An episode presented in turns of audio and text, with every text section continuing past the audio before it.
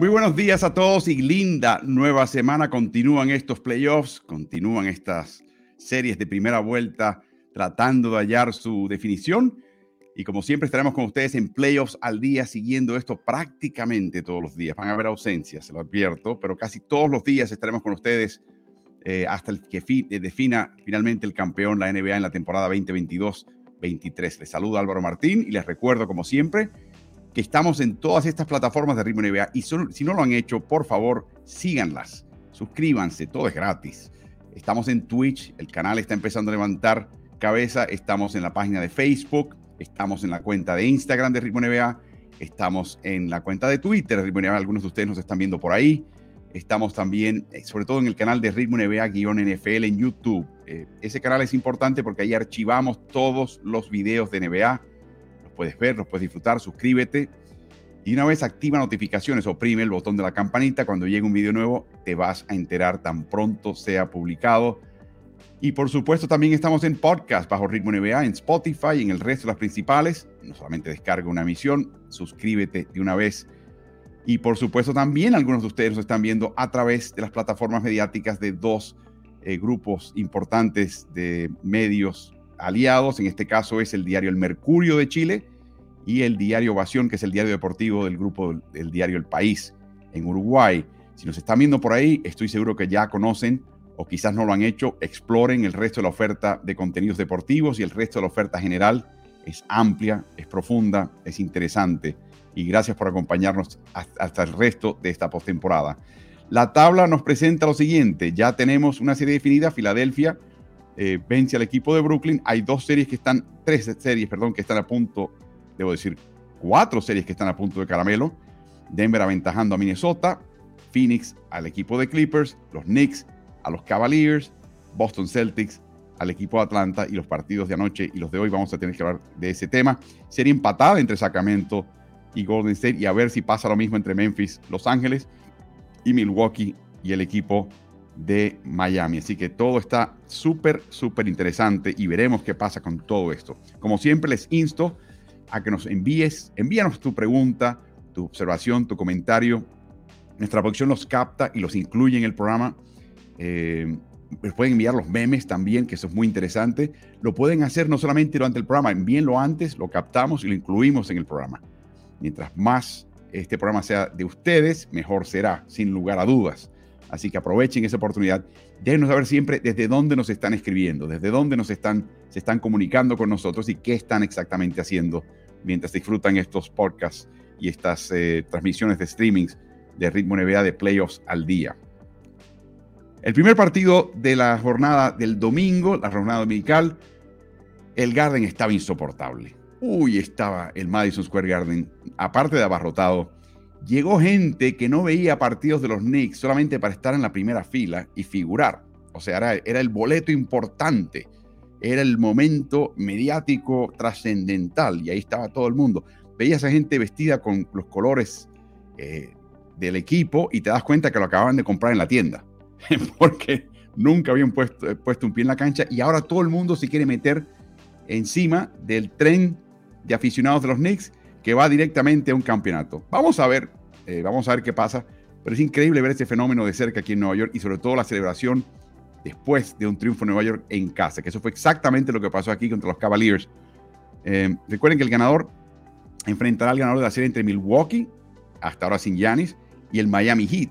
O sea que eh, si Nueva York gana y no está, por ejemplo, pasa Miami o pasa Milwaukee, si, o, Milwaukee con un Giannis Antetokounmpo diezmado, laten las esperanzas de esa afición atribulada y sufrida del equipo de Nueva York por tanto tiempo. Lo increíble de este partido es que hubo un cambio en el cuadro titular por una lesión. Recuerden que Quentin Grimes se lesionó el hombro, está fuera, este joven. Por lo tanto, emerge el reserva, el sexto hombre del equipo, que es Josh Hart, al cuadro titular. Pero ¿qué efecto tuvo eso? Josh Hart empezó a marcar a Donovan Mitchell desde el principio del partido y no Quentin Grimes y Donovan Mitchell ayer estaba absolutamente desaparecido. Llamaron al Departamento de Policía de Nueva York para ver si lo podían encontrar en los cinco condados de la ciudad. Tremendo golpe de suerte y mala suerte para los Knicks que desemboca en quizás uno de los factores principales que definió este partido, la marca de Hart sobre Donovan Mitchell. Recuerden que Hart fue compañero de equipo de Jalen Bronson en la Universidad de Villanova, a las afueras de Filadelfia. Son cuates, son carnales, son hermanos de infancia prácticamente. La química entre ellos es absolutamente innegable y se nota en la cancha. Y, sobre todo, Hart juega para Bronson.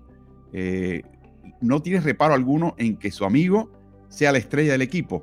Y hizo tremendo, tremenda actuación.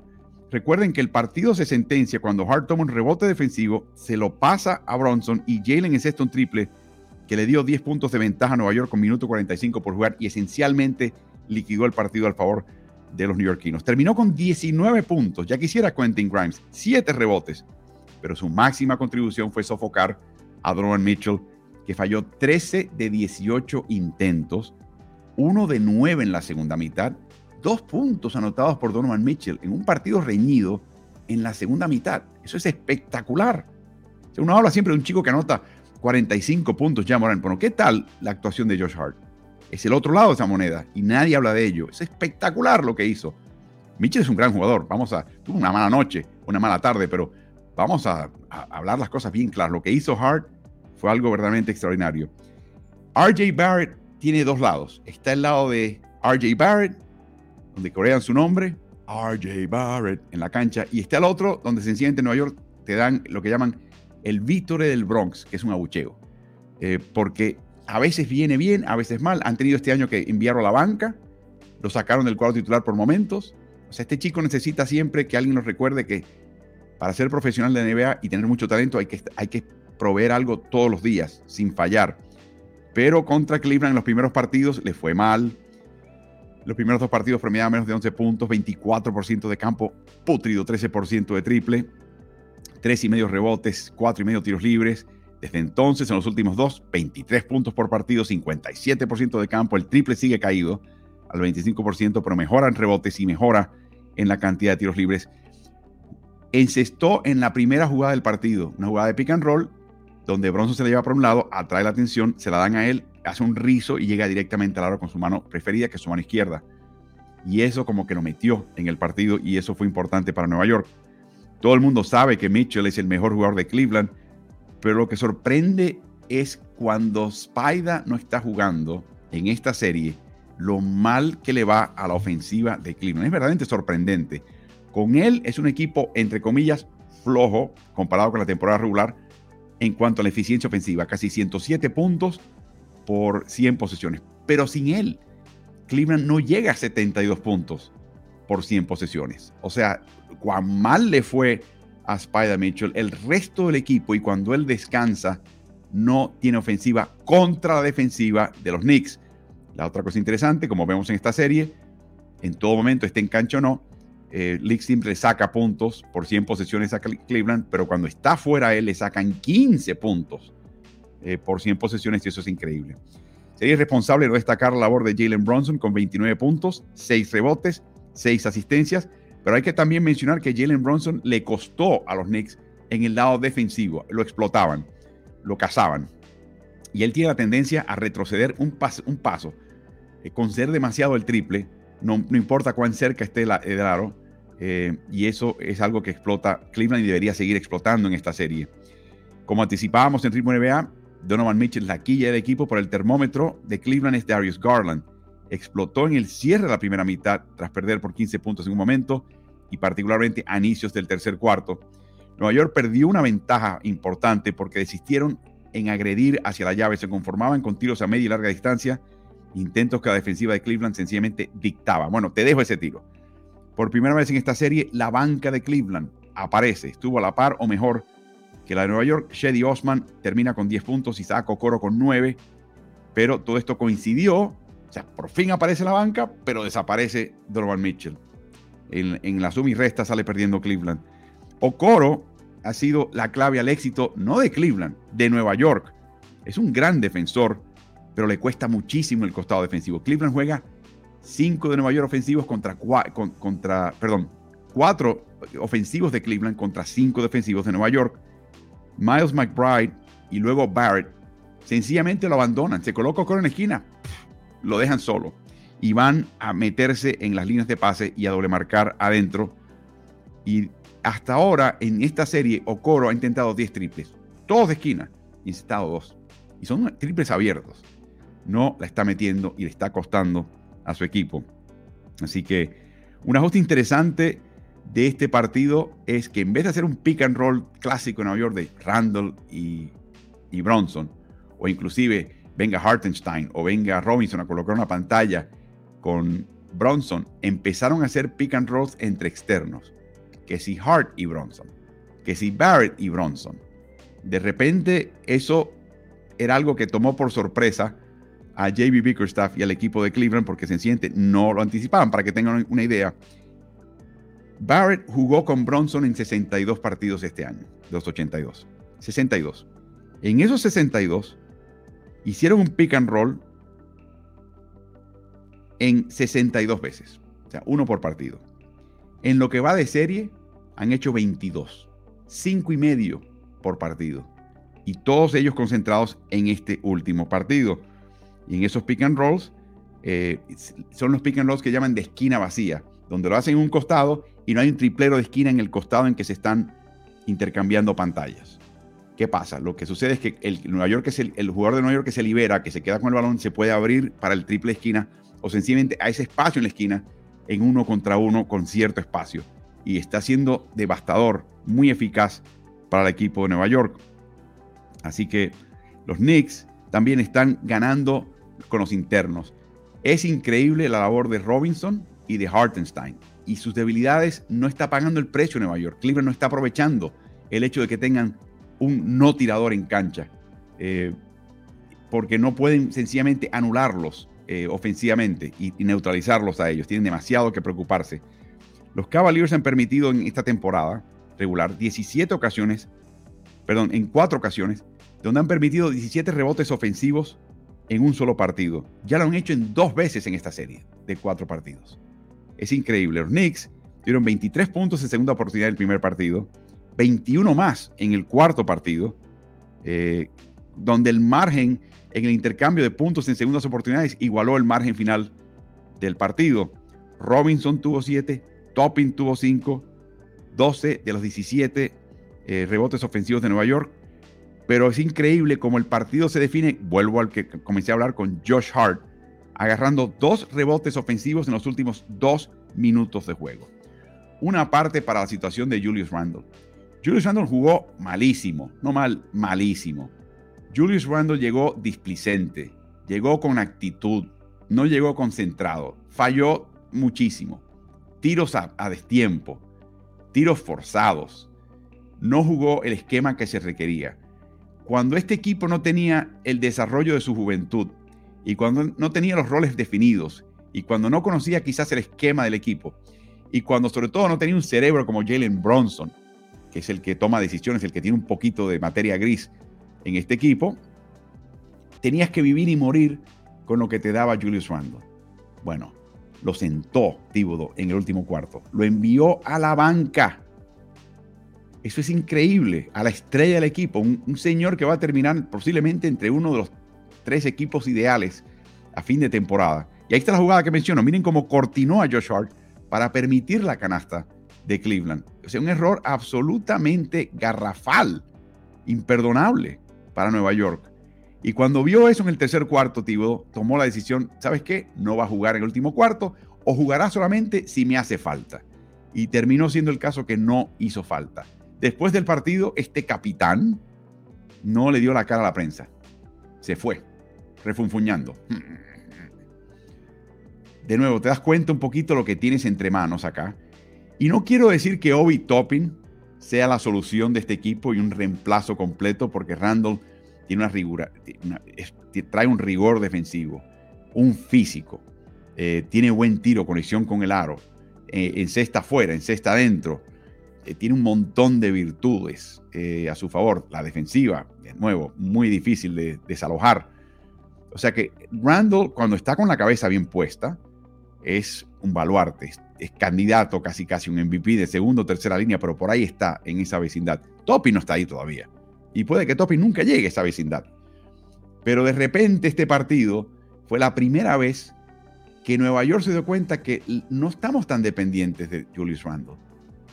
Y digamos, si queremos reorientar este equipo, podríamos desprendernos de Julius Randle. Si lo que viene a cambio es algo que nos valga la pena.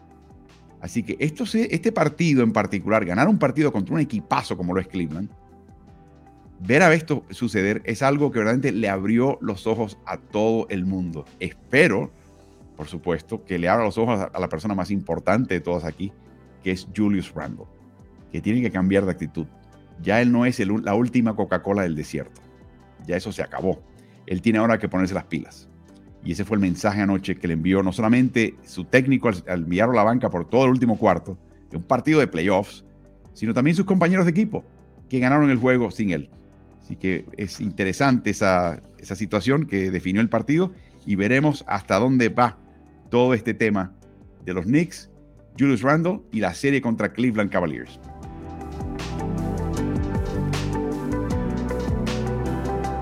Próximo partido fue de nuevo la serie que tiene más eh, morbo y más eh, interés mediático, que es el choque entre el tercer clasificado Sacramento Kings y el sexto clasificado Golden State Warriors después de la suspensión de Draymond Green en el tercer partido de la serie que ganó Golden State en casa, regresan a jugar en casa donde ha sido equipo imbatible y esta vez está disponible Draymond Green. Pero ¿qué hace Draymond Green? Le pide al técnico que no lo coloque en el cuadro titular.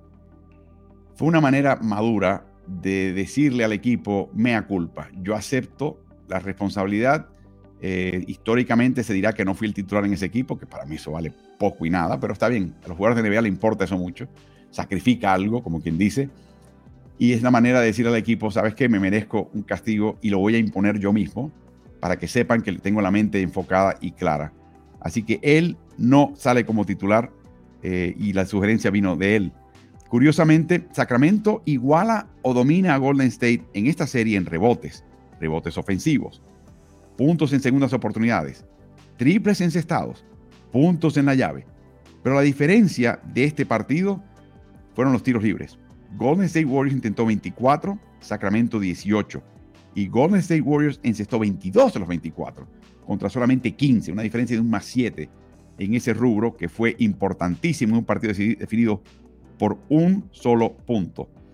Así que de Aaron Fox termina la primera mitad con 21 puntos. Es la, primer, la mayor cantidad de puntos en una primera mitad en playoffs de los 22 que anotó Peja Stojakovic en Seattle el 5 de mayo del 2005, o sea, hace 18 años. En este encuentro, Domantas Sabonis se sintió más cómodo, volvió a contribuir como pasador con 8 asistencias, no fue eficiente con sus intentos al aro porque termina con solamente 14 puntos anotados, desde, pero necesitó 13 tiros, o sea, casi un punto por tiro, eso no es muy bueno. Y, pero por lo menos, créanlo o no, para Sabonis este fue un pequeño paso al frente y eso es importante para este equipo, porque necesitan que Sabonis esté perfectamente aceitado y, verdaderamente listo. El que dio un paso al frente tremendo fue un novato, Keegan Murray. Parece que entró a esta serie, estuvo un poquito sobrecogido por, por las sensaciones que estaba viviendo, lo, importante que es todo, respirar es importantísimo un partido de playoff. Y en este partido se convierte en el cuarto, en el primer novato desde Harrison Barnes cuando jugaba con Golden State en el quinto partido contra San Antonio Spurs del 2013, que anotó 15 puntos o más en un partido de playoffs como visitante, de gira. Terminó el partido como el más eficiente triplero de Kings, invocando 5 de 7 intentos. Y esto de nuevo es otro paso importante al frente para este equipo, aún si perdieron el encuentro. El, increíble, eh, la caída, aquí vemos como Lore Lorena celebra eh, y cree en el futuro de un equipo de Golden State que recupera a Andrew Wiggins y tiene ahora también a Gary Payton y piensan que con eso, no importa dónde terminaron, terminaron sextos en el oeste, tienen fe de que ellos van a llegar lejos. Kevin Herter está en un bache tremendo, pero ¿qué tal Davion Mitchell? Qué bien, chico, un gran defensa que también metió la bola en este partido. Así que que se ponga las pilas Kevin Herter, porque la NBA es así, no juegas, tu reemplazo juega mejor, Chao, pregúntale a Duncan Robinson lo que pasa en ese sentido. Ambos técnicos, que se conocen también, porque Brown fue asistente por mucho tiempo de Steve Kerr, achican rotaciones. Ya, en un cuarto partido. Está, están ya solamente colocando lo mejor que tienen del repertorio, porque el rival así lo amerita. Es una señal de respeto mutuo, es increíble. Y hay que mencionar algo de Darren Fox, para aquellos que no se han enterado. Es una estrella de la NBA. No, no, no, no. No es que vaya al partido de estrellas. Es el tipo de jugador que estás ahora comprando un boleto para ir a verlo jugar. Porque todas las noches se está produciendo a un alto nivel. Y esa es la definición de estrella. Luego están las superestrellas, que son los que, son, que han ganado campeonatos o son eh, eh, candidatos perennes y reales al premio del jugador más valioso. Todavía no está por ahí, pero está, está en camino. Andrew Wiggins intentó frenarlo. Andrew Wiggins y no pudo. Gary Payton jugó poco en cancha porque tampoco pudo con Fox. Warriors perdía por cuatro puntos en el descanso y Fox anotó 21 de los 68 tantos anotados por Kings en esa primera mitad. En ese momento, a Steve Kerr se le acercan los asistentes Dejan Milojevic y Chris DeMarco para hacer una sugerencia de algo que ya habían hablado el jugador y estos asistentes. Draymond Green le sugirió a estos señores, ¿por qué yo no marco a Fox por momentos en esta serie? ¿Mm? En otras palabras, el pivot del equipo o a la pivot, marcando al base armador que es velocísimo y potente del equipo contrario. Básicamente, para que tengan una idea de dónde está parado Golden State, lo desesperado que está Golden State en esta serie, la soga que siente al cuello Golden State. Vamos, eso es algo muy lindo de Golden State. Intenta todo. Es un laboratorio y de ahí salen cosas muy lindas cuando funcionan. Y esta le funcionó a este equipo. Así que Draymond Green sale en la segunda mitad a marcar a Fox. Y los primeros tres enfrentamientos uno a uno contra Fox, Fox falló dos veces. En la otra, Green le cometió una falta personal. Green, eh, la táctica era muy sencilla. Este chico es muy veloz. Yo retrocedo y tengo la capacidad de cerrar hacia el tiro si se levanta a medio larga distancia, pero para mí eso es casi casi media victoria a mi favor. Y funcionó. Sacramento solamente anotó 23 puntos en el tercer cuarto y su avance en el partido de Sacramento se dio cuando Fox estaba en la banca, que es totalmente lo contrario a lo usual. Y ante esto, después del partido, el técnico Mike Brown tuvo algo que decir Mike Brown lo han visto en mis redes sociales de arroba Álvaro NBA Martín. Hay un video donde él te muestra eh, cómo él trataba de enseñar a los chicos cómo había que correr la cancha con él, con su edad y panza, corriendo a todo, a todo dar. Y parte de lo que está pensando es que este equipo se le olvidó un poquito el tema del ritmo de juego. La velocidad con la cual tienes que transportarte al costado ofensivo, distanciar la cancha temprano, rápido y sobre todo también el costado defensivo. Escuchemos a Mike Brown. Sabes, una de las cosas que tenemos que hacer, porque nosotros queremos jugar rápido y queremos seguir haciéndolo, pero todos nuestros jugadores están penetrando entre dos, a veces entre más, en transición y suplicando que les cobren falta. Y no puedes, no podemos continuar haciendo eso. Sabes, es una gran experiencia de aprendizaje para ellos, porque desperdiciamos muchas posiciones en transición, penetrando y tirando tiros difíciles. Deberíamos espaciarnos, frenar y distribuir el balón. Y si erramos un triple abierto, es mucho mejor que atacar la pintura e intentar tiros difíciles, porque al final eso es lo que te digo, les digo constantemente a los jugadores. Ustedes no van a tener que vencer a estos tipos. No pueden confiar en el árbitro, porque si yo soy uno de ellos, tampoco les cobraría ninguna de esas faltas. Ninguna, porque están suplicando por una falta. No puedes atacar el aro y pedir una falta en cada posesión. Y luego nos contraatacan porque tienen ventaja numérica. Debemos jugar de la manera correcta y cuando jugamos rápido no hicimos un buen trabajo. Especialmente en la segunda mitad tuvimos muchos jugadores intentando tiros muy, muy, muy difíciles, suplicando por faltas sobre el aro en transición. Así que, y lo vimos. Esto, esto es parte importante. Quiero que sepan algo. Mike Brown les dio la orden de, atacar el aro en esta serie. Les dio éxito en el primer partido. Les dio éxito en toda la serie. La diferencia está en que Golden State está aprendiendo a neutralizarlo y a jugar con el tipo de, marca que evita el contacto físico y le da a, Sacramento lo más fácil, la línea del tiro libre. Entonces lo que está diciendo ahora es, muchachos, esto no funciona, busquen. Pero para eso tienen que estar listos los demás. Y ha habido mucho fuga de jugadores, Malik Monk, por ejemplo, mismo Fox lo hizo por momentos, que se desbocan por meterse allá adentro a toda máquina y como dice él, tirar una porquería al aro y que a ver si el árbitro me da, me tira la toalla. Bueno, lo que está diciendo es que esos tiempos se acabaron y hay que ajustar. Eh, la evidencia de que este equipo de Sacramento está llevando a Warriors al límite y viceversa es que Steph Curry jugó 43 minutos. En la conferencia de prensa tras el partido, en la cancha mediática, apenas podía hablar. Adelante, estaba sin aliento alguno. Eh, y aquí comete un error. Había hecho un desafío Golden State que perdió, pierde el último minuto, se perdió la cuenta Curry y después, aunque se quejó y se lamentó, Steve Curry en la conferencia de prensa dice que fue mea culpa, fue error de él de no recordarle a sus muchachos. Esto le dio no solamente el tiro libre a Sacramento, les dio un triple en la jugada subsiguiente y le recortó cuatro puntos la ventaja de Golden State, lo que pudo haber sido un cierre manejable para Golden State, fue un cierre dramático en su contra. Eh, así que ahora, la última jugada fue interesante y hay que destacar que la primera y por, posiblemente más importante gesta defensiva de Golden State la hizo no Draymond Green, la hizo Steph Curry. Porque todo el mundo sabía que el balón iba a manos de Fox y así fue en la punta, detrás de la media luna. Y la pregunta es qué iba a hacer él. Iba a tirar. La pregunta es de qué manera y desde qué ángulo. Intentó ir por la derecha porque venía, asomaba una doble marca con Green para ir en contra de esa doble marca, fugarse de ella.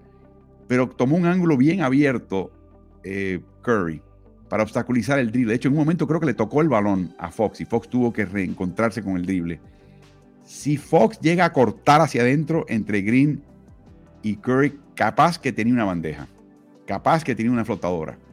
Pero estaba pensando pendiente al reloj que siguió en concentrado en el drible, tocó el drible Curry, lo volvió a recoger y ahora se fue al otro costado. Y el que recuperó después a tratar de cerrar el triple fue de nuevo Curry.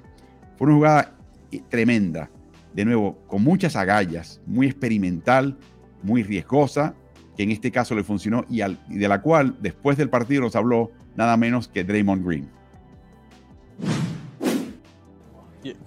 Considerando todo lo que estaba en juego, le preguntan a Draymond Green, ¿qué pensaste cuando viste que la pelota le llegaba a Barnes para tirar de tres y conseguir así la victoria? Tenía que meterlo, es así, responde Green. Sabemos que Fox puede anotar. Ganó el primer jugador clutch del año, así que no le voy a dejar que lo haga en un aclarado con alguien. Esa es nuestra estrategia. No nos vamos a conformar con eso. Sabemos que tenemos que hacer que otro nos venza, no Fox. Si Barnes encestaba, gran tiro. Y si no, bueno, ya sabes, no importa si lo metió o no. Hacer que nos venza a otro es lo que debemos hacer. No lo hizo, funcionó. Gran tiro. Sonrisa. Así que termina este partido eh, con un triunfo de panzazo para el equipo de Golden State. Una pequeña acotación. Andrew Wiggins suma ya nueve tapas, encabezando a ambos jugadores de ambos equipos en esta serie. El que le sigue tiene cinco. Está de vuelta Wiggins. Promedia 19 puntos, casi 6 rebotes. Y solamente Fox, Sabonis, Curry y Clay Thompson han jugado más minutos que Andrew Wiggins. Y esto son muy buenas noticias para el equipo de Golden State, porque todavía este chico se está encontrando con, con consigo mismo y con los compañeros. Así que esto es increíble, esta serie es increíble. Si pierde esta serie Sacramento, van a acordarse este cuarto partido, las oportunidades que tuvieron para ganar y esos tiros libres que erraron, por ejemplo. Va a haber muchos remordiendo por este partido. ¿Les servirá de lección? Van ahora de vuelta a casa, tienen todavía la localía, tienen ahora que ganar en casa, no pueden permitir que un equipo que hasta ahora ha sido un equipo flojo, sino pésimo, sino terrible, fuera de casa, les gane un partido allá en el Golden One, interesante. Esta serie está muy buena y, creo que está justificando el hecho de que haya tanta atención mediática sobre ella y en este momento está empatada a dos victorias por bando entre Sacramento y Golden State.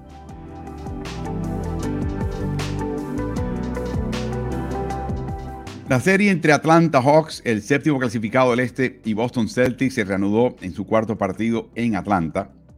Pero esta vez se levantó por la mañana Boston sabiendo que Filadelfia ya había ganado su serie, había barrido la serie contra Brooklyn y estaba esperando el ganador de esa serie.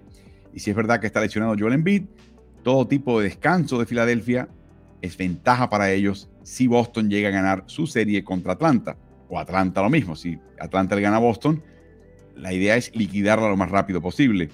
Para el equipo de Boston, la posibilidad de tener la serie en 3 a 1 y colocar en jaque al equipo de Atlanta con la posibilidad de liquidarla en el TD Garden en el quinto encuentro.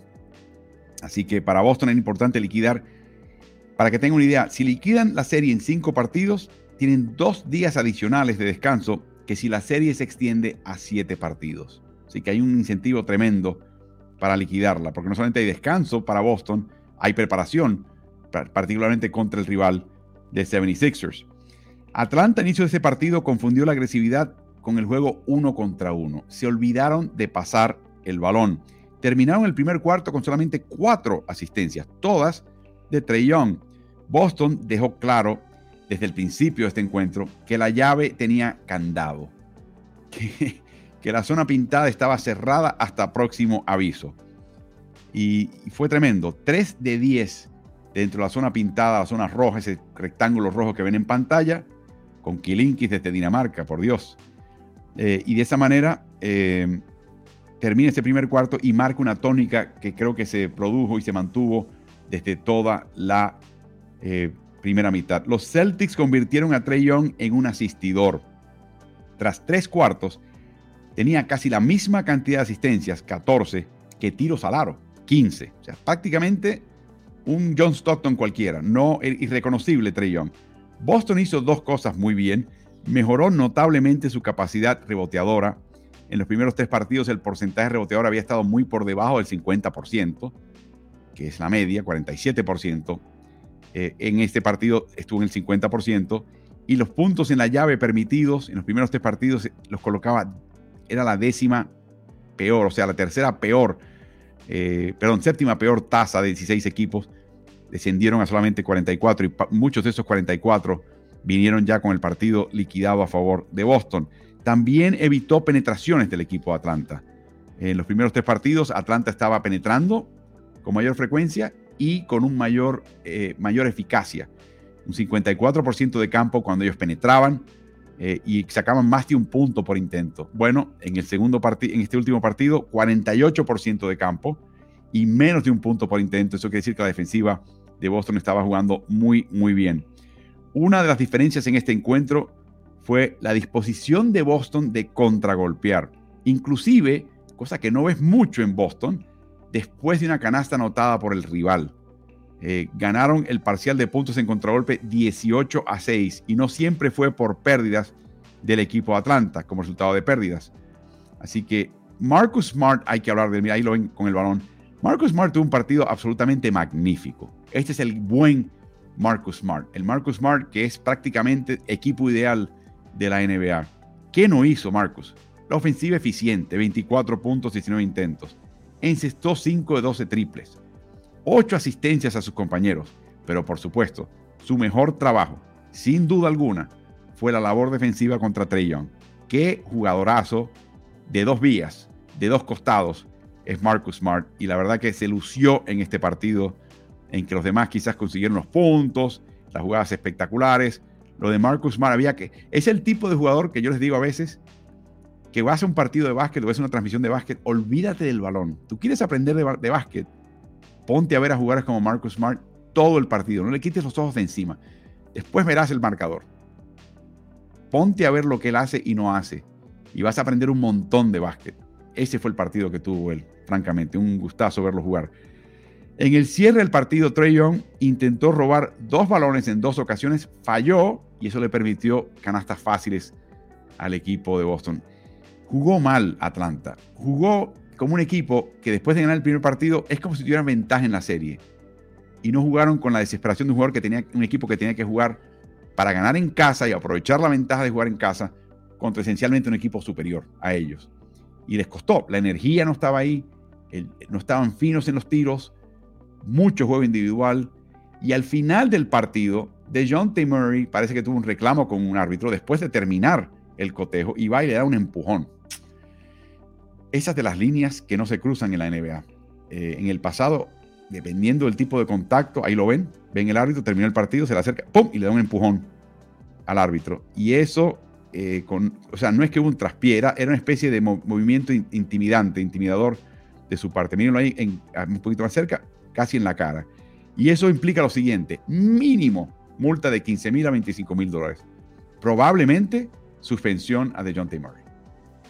Suspensión de nuevo, cuando tu equipo está en playoffs, es algo inexplicable, es algo terrible y es parte de la inmadurez que yo creo que permea a este equipo pese a su talento y por eso anticipo que vienen cambios importantes. Ahí está lo que les mencionaba, como en la llave, bajar del 54% al 48% al equipo contrario es extraordinario a través de un partido. Y hacerlos anotar de más de un punto por, por intento en la llave a menos de uno es una enorme diferencia también. Así que son, parece poco, pero en realidad es a través de un partido el efecto acumulativo es tremendo y ya Red Auerbach en algún lugar en el universo está encendiendo su puro pensando que este equipo va a conseguir otro eh, campeonato. Cuando vi esa foto de Auerbach, por un momento pensé, ¿qué hace Jorge Luis Borges celebrando los campeonatos de, de Boston Celtics? Pero luego me di cuenta que me equivoqué, que no era Borges, que era Red Auerbach. Así que ahora Boston quiere lo que quería, sale con ventaja 3-1, puede liquidar la serie en el quinto partido y descansar dos días más antes de enfrentar a Philadelphia 76ers.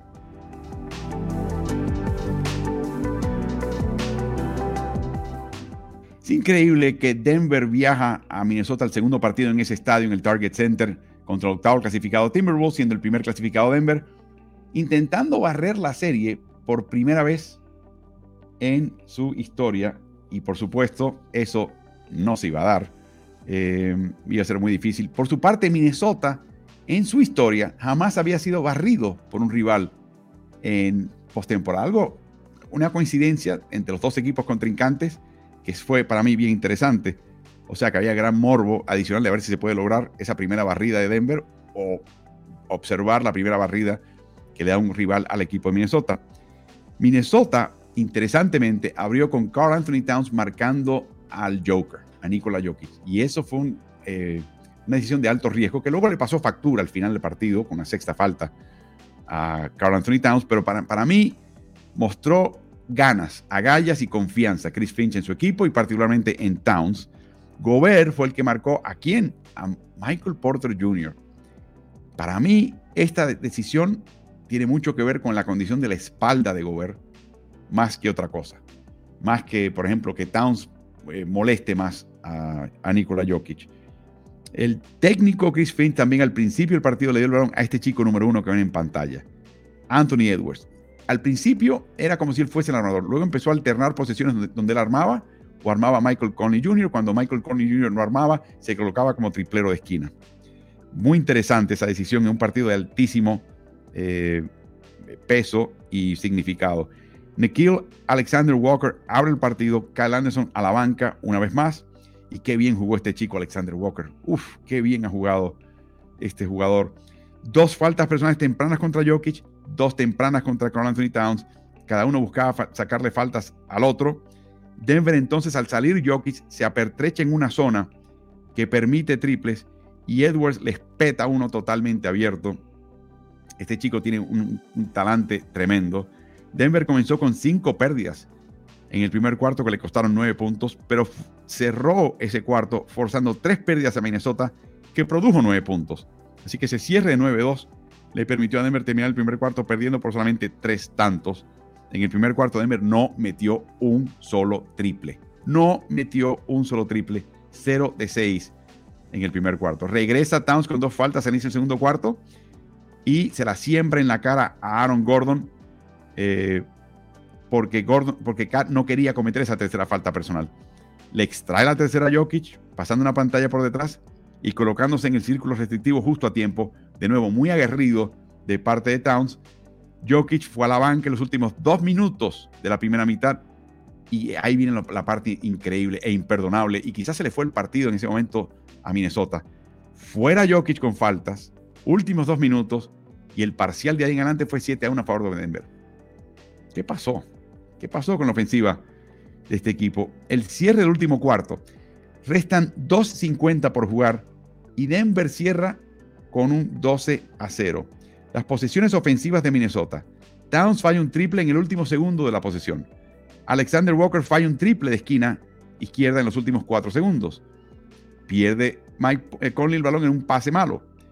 Le dan tapa un tiro a un metro del aro de Gobert, los de Denver y Kentavious Caldwell Pope le roba el balón a Edwards.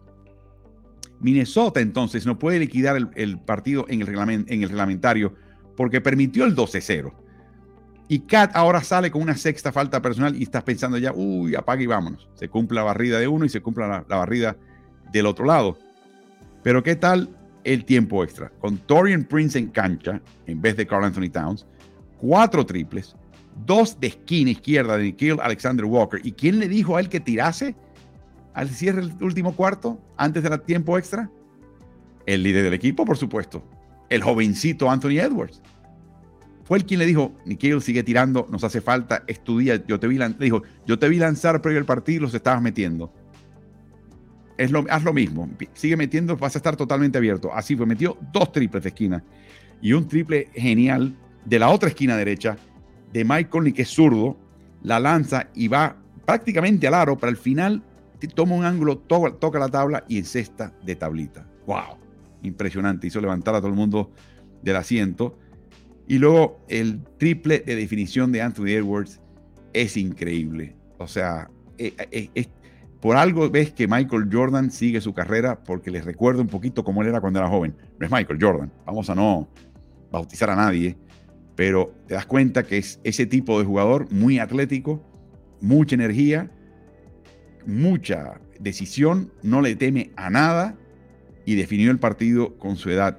Denver en general en este partido no jugó con urgencia, excepto al cerrar el reglamentario con el parcial 12 a 0 y Denver perdió la batalla de triples y de rebotes y por eso gana su primer partido Minnesota Timberwolves 114-108 en prórroga para conseguir su primer triunfo y tratar de evitar la barrida. Le corresponde a Denver ahora liquidar la serie en su propio hogar en el quinto partido entre Denver y Minnesota.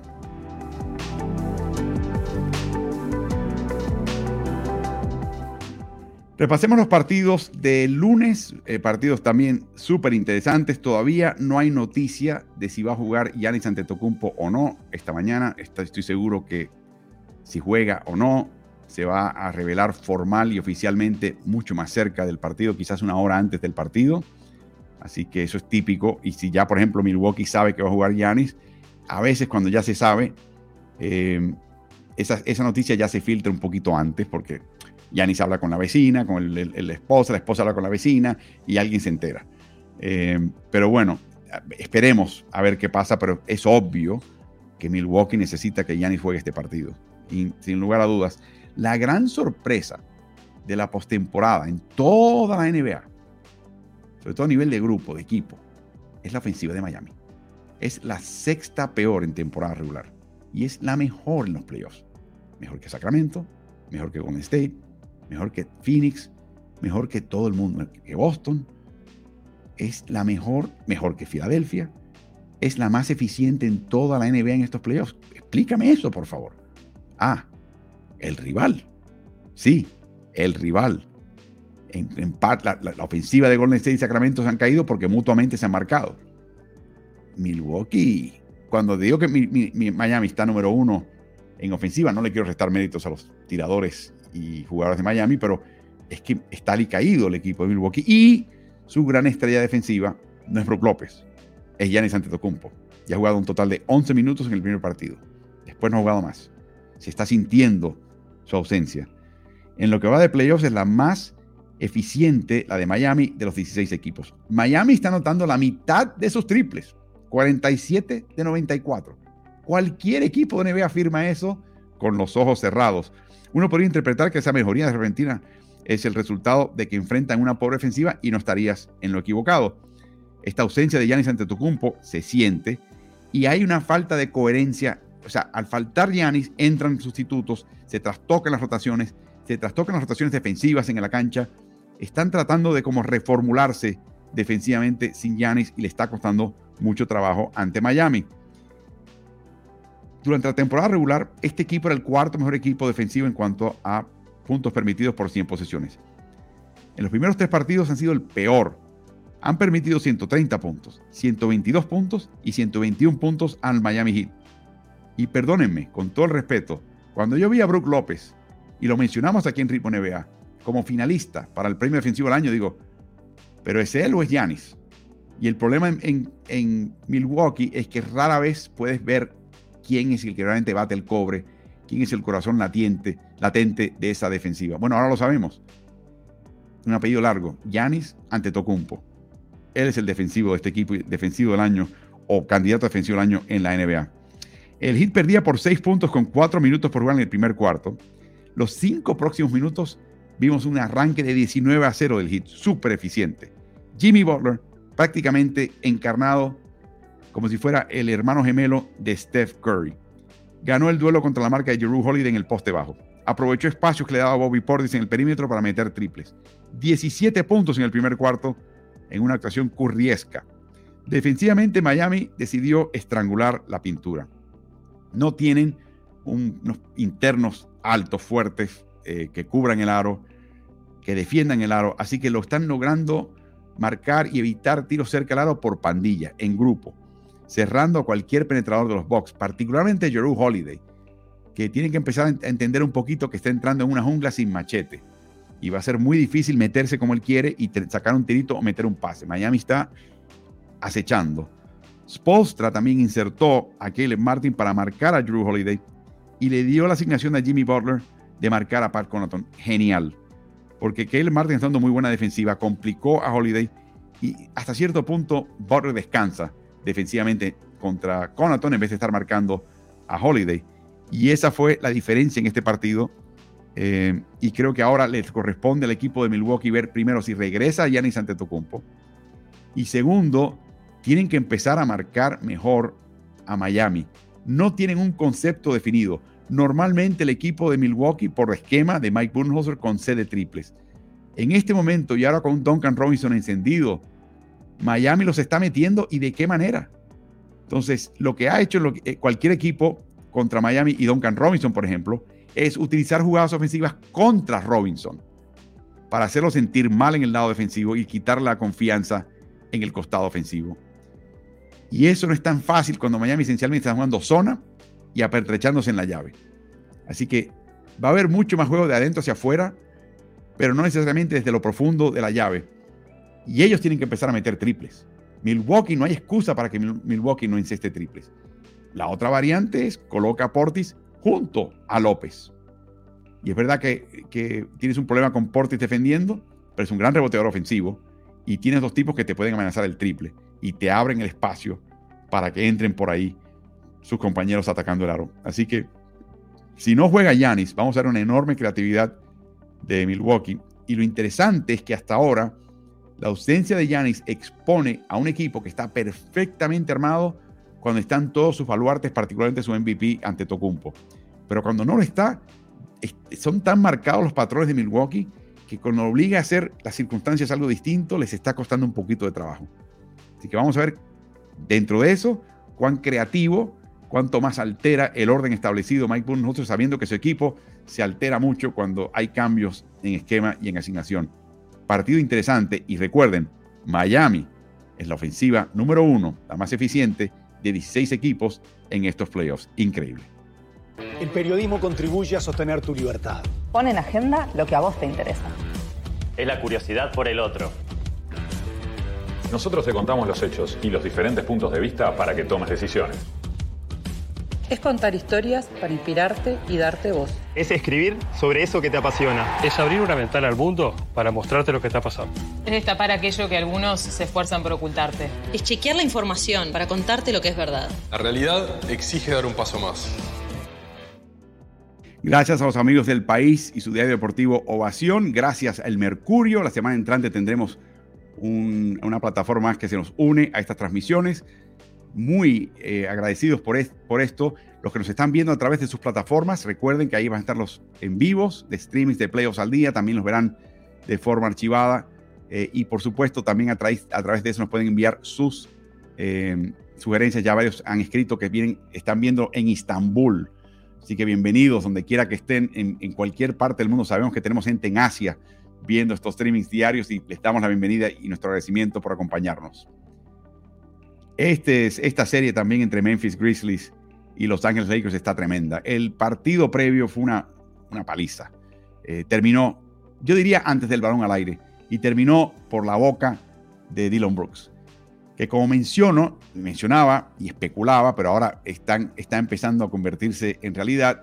El run run es que los compañeros de equipo no están muy contentos con él porque le costó un partido de playoffs. Esencialmente.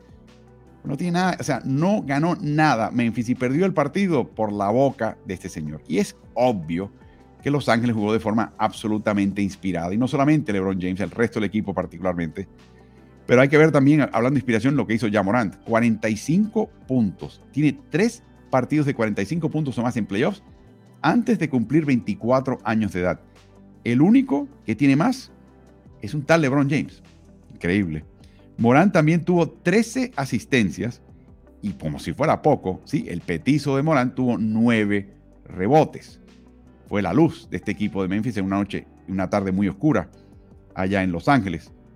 Así que es solamente el séptimo partido en la historia de la NBA con, con partidos de por lo menos 45 puntos, 10 asistencias y 5 rebotes en un partido de playoff. Les voy a leer los apellidos de los demás. Jordan, Westbrook, Lillard, Doncic, Durant, Trey Young y ahora Jamorant. Linda lista. Desmond Bain desapareció en el tercer partido en parte por problemas de faltas personales. Memphis no puede darse el lujo de este chico entrar en faltas, por supuesto, y algunas de las faltas que dio las dio porque no estaba Dylan Brooks jugando en cancha y le tocó a él ciertas asignaciones que no le convenían. Así que con dos faltas personales en los primeros seis minutos del partido fue a la banca y eso fue factor en que el primer, parcial fuera 35 a 9 a favor de Los Ángeles. Creo que es importante que se convierta en, esa segunda voz ofensiva eh, detrás de Morant, importantísimo, y creo que es importante que de esa manera los mantenga en el partido de ahora en adelante. Los Lakers desperdició una enorme oportunidad en el segundo partido en la serie, en el cual no jugó Morant. Una razón importante de ese fracaso fue el mal desempeño de Anthony Davis, que termina con 13 puntos y no hizo mucho defensivamente. Esto ante un equipo de Memphis que no tenía ni a Steven Adams ni a Brandon Clark. O sea, no había excusas, Anthony. Y creo que eso le, le caló hondo. Y en el tercer partido responde con 31 puntos, 17 rebotes, 3 tapas. De esa manera, Davis se une a Tim Duncan, a Kim Olajuwon y Karim Abdul-Jabbar como los únicos jugadores desde 1973 que arrancan los playoffs con al menos 65 puntos, 35 rebotes y 15 tapas en los primeros tres partidos de una serie. 65 puntos, 35 rebotes, 15 tapas en tres partidos. Los primeros tres partidos de una serie. Duncan, Olajuwon, Abdul Jabbar y ahora Anthony Davis, para que, para que lo pongamos un poquito en perspectiva. Rui Hachimura era considerado un error del draft del 2019 cuando Washington lo ficha noveno global. Y tanto así que Washington decide no solamente no renovarlo, pero despacharlo al equipo de Los Ángeles por esencialmente un saco de balones, por nada, a cambio. Ahora promedia 21, casi 22 puntos por partido. Le encanta correr en contragolpes, encaja bien en este esquema de Los Ángeles. No se destaca como reboteador o defensa particularmente, hace un poquito de todo, pero brinda mucha energía y puntos a Lakers y va a ser parte de la clave de este equipo. Memphis tiene que serenarse. Dylan Brooks tiene que callarse la boca y jugar. Va, a tener que marcar a LeBron James y va a tener que callarse la boca. Le cuesta mucho trabajo a Dylan Brooks hacer eso. Eh, tiene que jugar para el equipo. Tiene que verdaderamente ser factor para este equipo. Le debe por lo menos un buen partido, quizás dos, a su equipo para ver si ellos pueden sacar esta serie como el favorito, que son segundo clasificado en el oeste, aún con las bajas que han tenido. Y por supuesto no estoy seguro que se pueda replicar lo que logró Yamorán, pero creo que tiene que estar muy preocupado el equipo de Los Ángeles. 13 asistencias, 6 de 10 de triple, todo con la mano derecha de tiro vendada. Es preocupante para Los Ángeles. Si este chico convierte eso en el nuevo estándar, lo que puede esperar el rival de Memphis en cada partido. Veremos. Los playoffs continúan y están buenísimos. Y por eso les insto a que sigan nuestras redes sociales. Si no lo han hecho, suscríbete.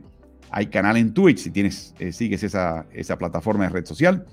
Estamos en Facebook bajo Ritmo NBA, Instagram bajo Ritmo NBA, Twitter bajo Ritmo NBA y sobre todo en YouTube, Ritmo NBA-NFL. Si no has pasado por ahí, pasa por ahí, suscríbete, activa notificaciones, oprime el botón de la campana porque eso te avisa a los que vienen. Y si quieres también, estamos en los podcasts de Ritmo NBA, eh, bajo ese nombre, Ritmo NBA Estamos en el de Spotify, que es el más popular. La mayoría de ustedes tienen o acceden a podcasts de esa manera. Pero estamos, si no me equivoco, en una decena de distintas plataformas mediáticas. Y si pasan por los podcasts, recuerden, utilicen la palabra, las palabras Ritmo NBA no solamente para descargar una emisión, sino para ya suscribirse. Y tan pronto aparezca un podcast, les llega directamente el aviso al teléfono y después lo pueden ustedes escuchar a sus anchas. Una vez más, nuestro agradecimiento a las plataformas mediáticas que nos acompañan, aliadas, que son el diario Ovación, diario deportivo de Uruguay, eh, parte del grupo del diario El País, y también al diario El Mercurio de Chile. Con gusto nos han acompañado ellos durante todo este tramo final de la temporada. Se lo agradecemos muchísimo y estarán con nosotros durante el resto. Seguiremos nuestra cobertura con Playoffs al día. Este fin, esta semana que viene, que entra ahora, al final de semana tendremos también una pausa en la cobertura, pero siempre estaremos de vuelta con más Playoffs al día a través de sus plataformas preferidas. Disfruten los Playoffs esta noche y nos vemos el día de mañana a la misma hora por estos mismos canales. tú? ¡Este en ritmo!